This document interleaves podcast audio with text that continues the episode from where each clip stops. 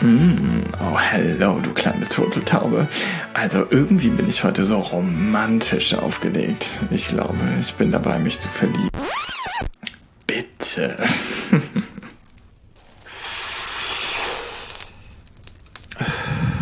Mm. Aber konfrontiert wurde ich damit. Ich weiß, hey, ich genieße das. Die Impfzahlen steigen, die Leute treffen sich wieder mehr und Tinder glüht, als wenn es keinen Morgen gibt.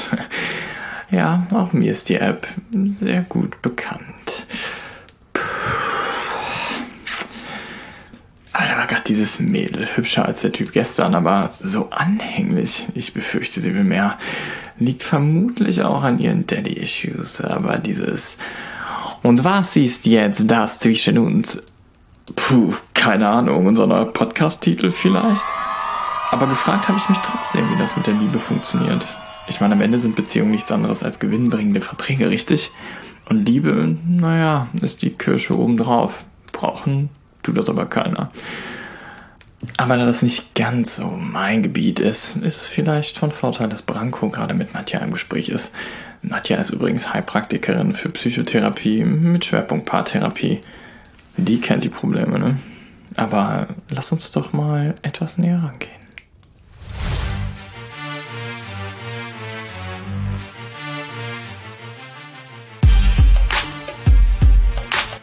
Wenn Mensch und Mensch aufeinandertreffen, passiert viel Magisches und es gibt viele Missverständnisse. Das zwischen uns ist der Podcast zu psychologischen und Coaching-Themen und der ganzen Welt der menschlichen Beziehungen, im Job und privat. Ich bin Branko und brauchte dringend noch eine andere Meinung. Deshalb bin ich hier. Luz. Einige nennen mich auch den anderen, den Teufel, die innere Stimme. Auf jeden Fall passen der Personaler und ich ganz gut zusammen. Wir müssen Menschen verstehen, Beziehungen aufbauen, New Work, New Life, New Me. Aber wo Licht ist, ist auch Schatten.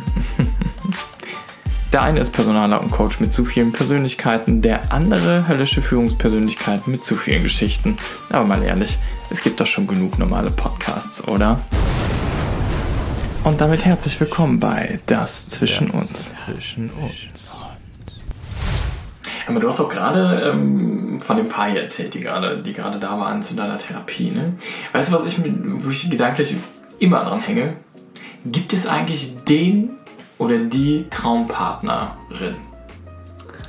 Ähm, wenn du mich so fragst, würde ich dir direkt sagen, es gibt tatsächlich mehrere Traumpartner mm. und Traumpartnerinnen. Das macht Hoffnung. Ja, unbedingt, weil es wäre ja schlimm, wenn wir nur den einen Traumpartner hätten und dann klappt das nicht, dann, ne? Hm. Dann müssten ja alle Single bleiben.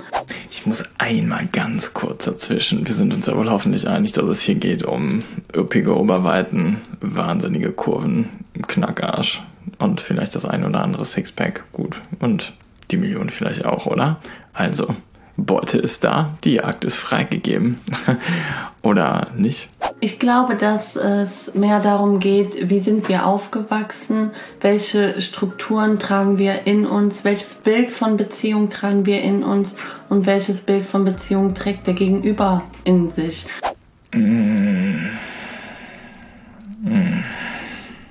Und wenn die stimmig sind. Genau, das ist der Punkt. Sind, sind das die Sachen, an denen wir uns dann orientieren, wenn wir äh, den Partner suchen, der, der da zu uns passt? Ja, wir gehen hier so ein bisschen in die Tiefenpsychologie, wenn wir uns dabei ähm, Havel Hendricks und Helen Hunt die Imagotherapie anschauen. Mhm. Da geht es darum, dass alte Kindheitswunden Heilung finden sollen, wollen. Und ähm, wenn man da ein bisschen in die Tiefe geht, dann heißt es eigentlich, dass wir alle von Kindheit auf ein Bild von Beziehung mitnehmen. Wie war die Elternbeziehung? Wie war die Beziehung zu uns, zu den Geschwistern? Innerhalb der Familie.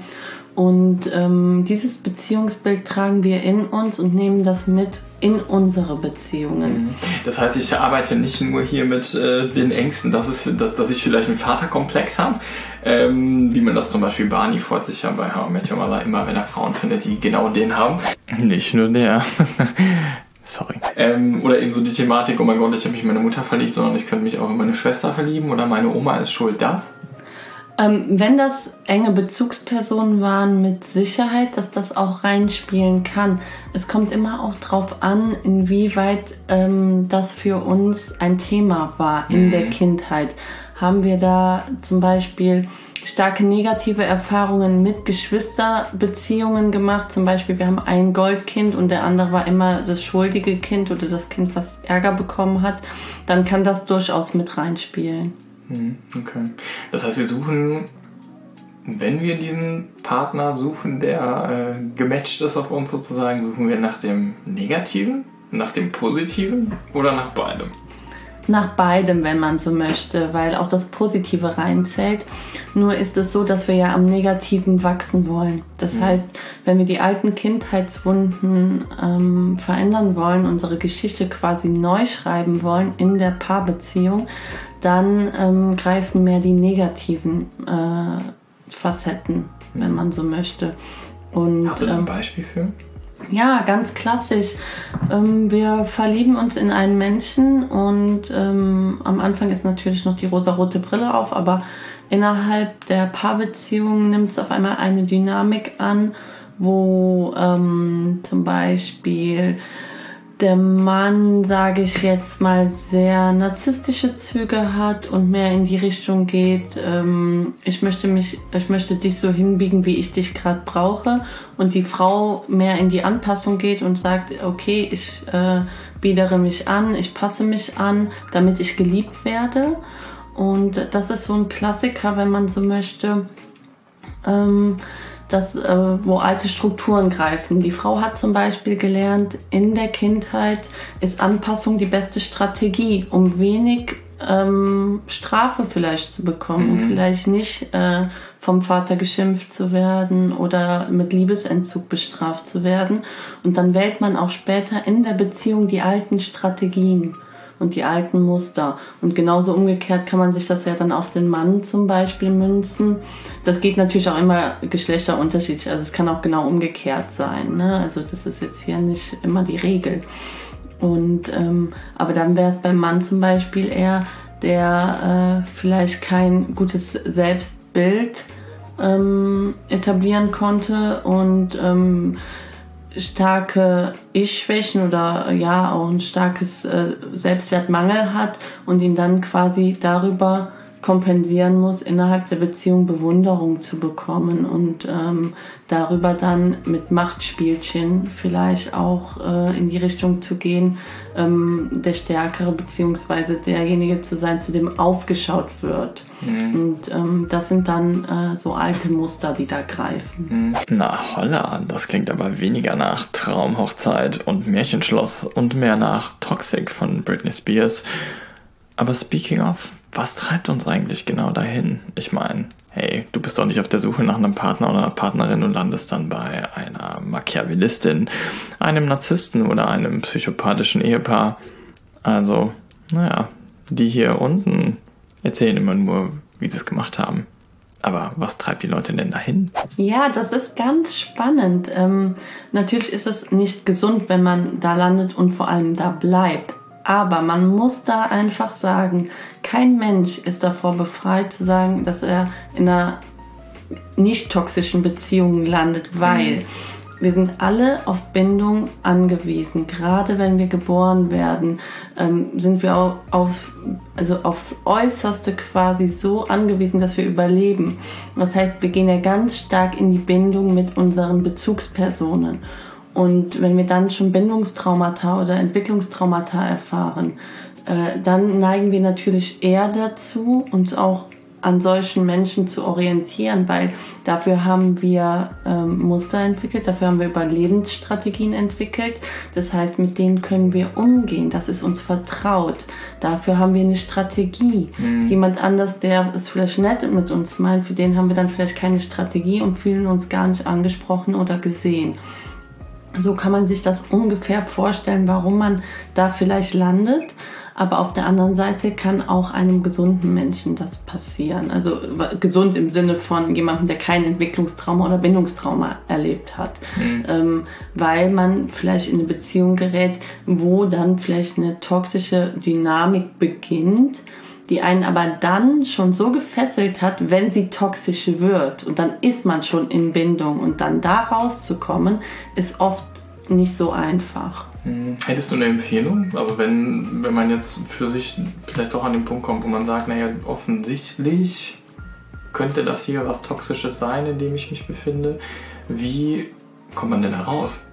Sucht euch Hilfe, geht in Coaching, in eine Beratung, in eine Therapie, was euch dazu sagt und ähm, nimmt das Umfeld mit rein, ähm, um da vielleicht rauszukommen, weil es ist oft nicht einfach alleine rauszukommen, weil man in den Strukturen so ein bisschen gefangen ist und teilweise auch blind ist, weil es die eigenen Themen betrifft. Und ähm, dann ist es manchmal gut, wenn man da nochmal die Sichtweise vielleicht auch von einem Experten hat.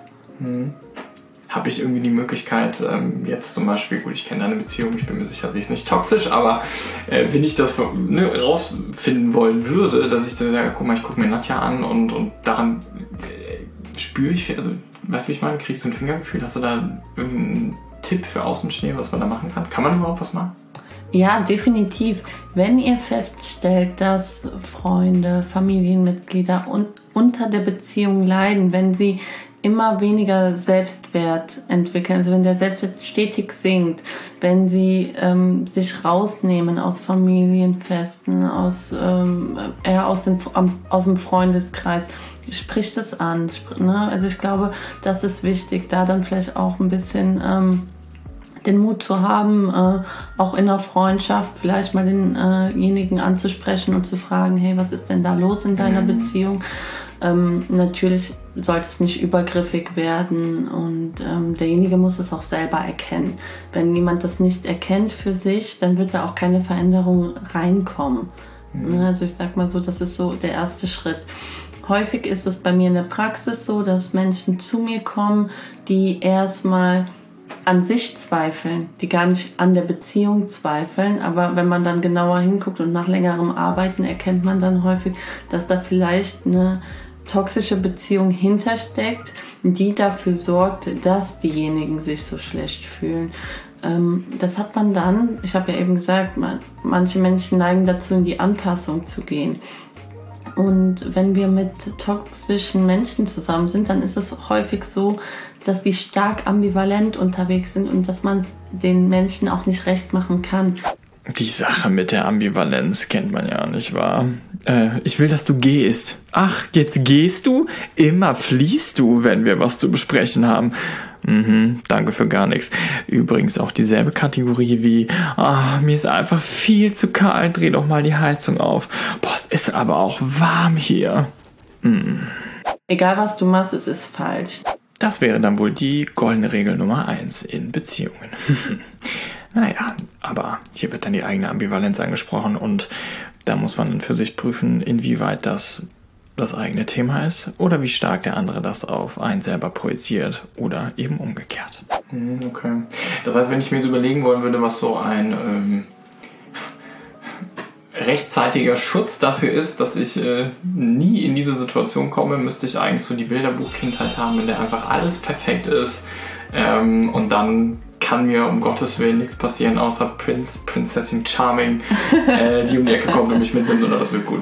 Ja, das wäre natürlich optimal. Ich sag mal so, wenn wir eine ähm, Kindheit durchlaufen, wo die Eltern ähm, sehr feinfühlig sind, gut auf die, die, Bedürfnisse des Kindes eingehen konnten, dann ist ja auch ähm, im Bestfall ein gutes Selbstwert etabliert und es ist ja dann auch die Frage, wie lasse ich mit mir umgehen innerhalb einer Beziehung mhm. und wo mache ich den Cut?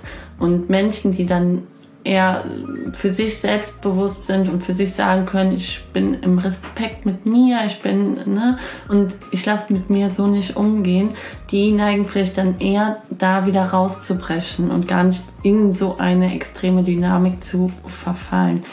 Aber auch da sei gesagt, ähm, es sind ja wir sind alle nur Menschen, wir sind alle auf Bindung angewiesen und streben ja auch danach. Und auch da kann das passieren, dass man in, auch in eine solche Dynamik äh, gerät. Weißt du, was ich da aber nicht verstehe? Das ist, äh, ich finde gerade sowas wie, wie eine Psychopathin zum Beispiel, jetzt nicht immer nur die Männer hier äh, schlecht dastehen zu lassen, aber warum bleibe ich denn da? Also, das ist, also ich würde einfach sagen, von der Toxik ist das doch so viel. Ich verstehe es nicht. Ja, was vielleicht hilft, um das besser zu verstehen, ist, ähm, wenn wir negative Glaubenssätze in uns tragen mhm.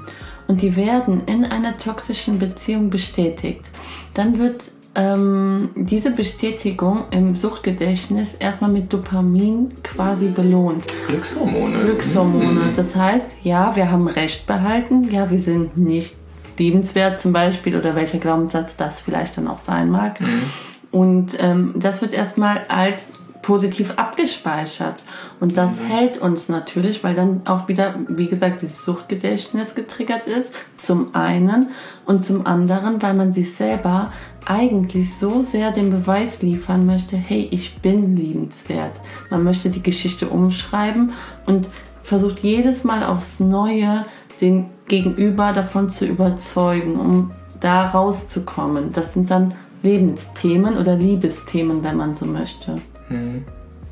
Ich weiß ja, jetzt gucke ich gerade schon wieder auf die Uhr, aber ich weiß ja, dass gleich äh, noch ein paar Leute kommen, aber was mich tatsächlich noch interessieren würde, weil das war irgendwie so der Ursprung, wo wir eigentlich herkamen, ne? wenn man jetzt nochmal so ein bisschen weg von der Toxik geht und wieder zurück zu dem Thema Traumpartner, Partnersuche. Ähm, was passiert denn da? Also ich würde für mich vielleicht auch gerne jetzt bin ich nicht auf der Suche, aber ich finde es ähm, vom Inhalt spannend, was, was passiert da unterbewusst oder wie auch immer. Und was wäre zum Beispiel so ein, so ein Tipp, den ich jemandem geben kann, der mir sagt, boah, ich bin auf Partnersuche, aber irgendwie wird das nichts. Ja, also wenn man weiß, dass man ja den Partner sucht aufgrund der eigenen Themen, dann kann man sich selber erstmal reflektieren, welche Themen sind da vielleicht gerade noch offen, mhm. wo bin ich selber noch bedürftig und ähm, wenn man das für sich klar hat, dann kann man, glaube ich, auch ähm, besser in die Partnersuche gehen, ähm, weil man dann eher darauf achten kann, bin ich gerade als Bedürftiger unterwegs oder äh, ist das jetzt hier wirklich was Echtes, wo ich eher äh, auf Augenhöhe mit jemand anderem bin. Mhm. Wie wir da hinkommen, das ist eigentlich ganz spannend. Wir bleiben so ein bisschen bei der Imagotherapie. Wir sind, ähm, wir haben jetzt in unserem Elternhaus ein Bild von Beziehung mitgenommen. Mhm. Jetzt gehen wir äh, in unsere eigene Beziehung und wollen quasi ähm, alte Wunden heilen. Das heißt, wir müssen ja jemanden ansprechen, der ähnliche Strukturen hat. Das habe ich eben schon so ein bisschen erwähnt. Jetzt wird unbewusst ähm, werden zum Beispiel so Glaubenssätze angetriggert. Der eine denkt, ich bin nicht liebenswert. Mhm. Unbewusst, ja, weil das kindliche äh, Glaubenssätze sind, die da gebildet worden sind. Und jetzt ist da ein Gegenüber, der meint es sehr gut mit einem, ist wohlwollend und zeigt dem anderen gegenüber, hey, du bist liebenswert.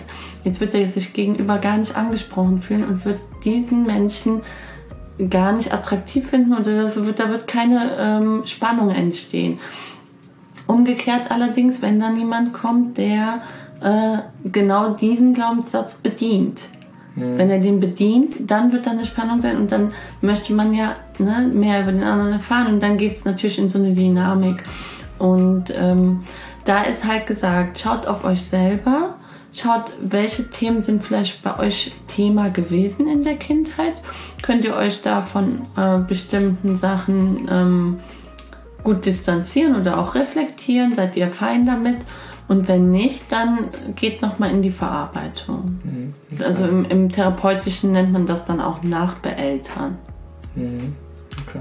Heißt dann ja aber auch, wenn ich meinen Glaubenssatz für mich, ähm, sagen wir mal, wegbekomme, also klingt ja auch nach einem Negativglaubenssatz oder, oder kann ja auch der Träger sein, und den erarbeite ich für mich zu einem positiven Glaubenssatz dann ist doch eigentlich jede Beziehung, also die, die Beziehung, die bis zum Ende hält, bis wir glücklich und zufrieden äh, Hand in Hand sterben, ist doch dann eigentlich ein Trugbild. Außer ich heile mich selber nie. Nein, also man muss ja schauen, inwieweit bin ich jetzt in einer Beziehung, um da wirklich abzuarbeiten oder bin ich in einer Beziehung, um neue Momente zu schaffen und eine, innerhalb der Beziehung, ähm, ja, wo beide ich sag mal, nicht in der Abhängigkeit sind. Mhm. Weil sonst gehen wir in eine emotionale Abhängigkeit. Ich brauche den anderen jetzt für meine Bedürfnisse.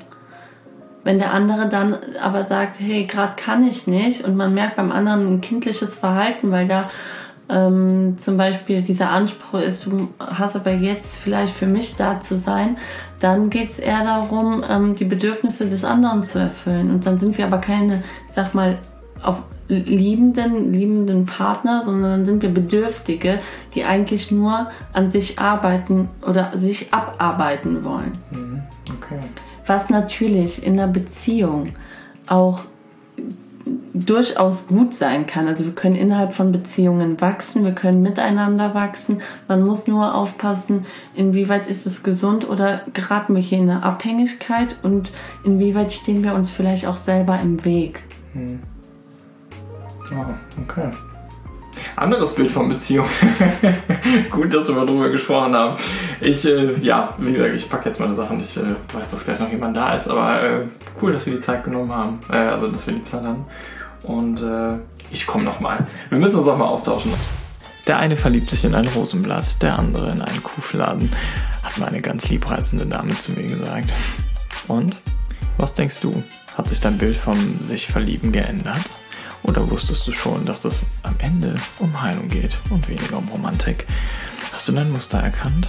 Schreib es mir gerne in die iTunes-Kommentare und lass mir gerne auch ein wenig Liebe da. Oder melde dich über Instagram. Und nein, ein eigenes Profil ist mir zu zeitintensiv. Schreib's dem Coach unter der-untold Coach. Informationen zu Nadja und Kontaktmöglichkeiten findest du übrigens in den Show Notes. Und nicht vergessen, in der Liebe gilt das gleiche wie in der Medizin. Nicht zu viel auf einmal schlucken. Ich bin in deinem Ohr.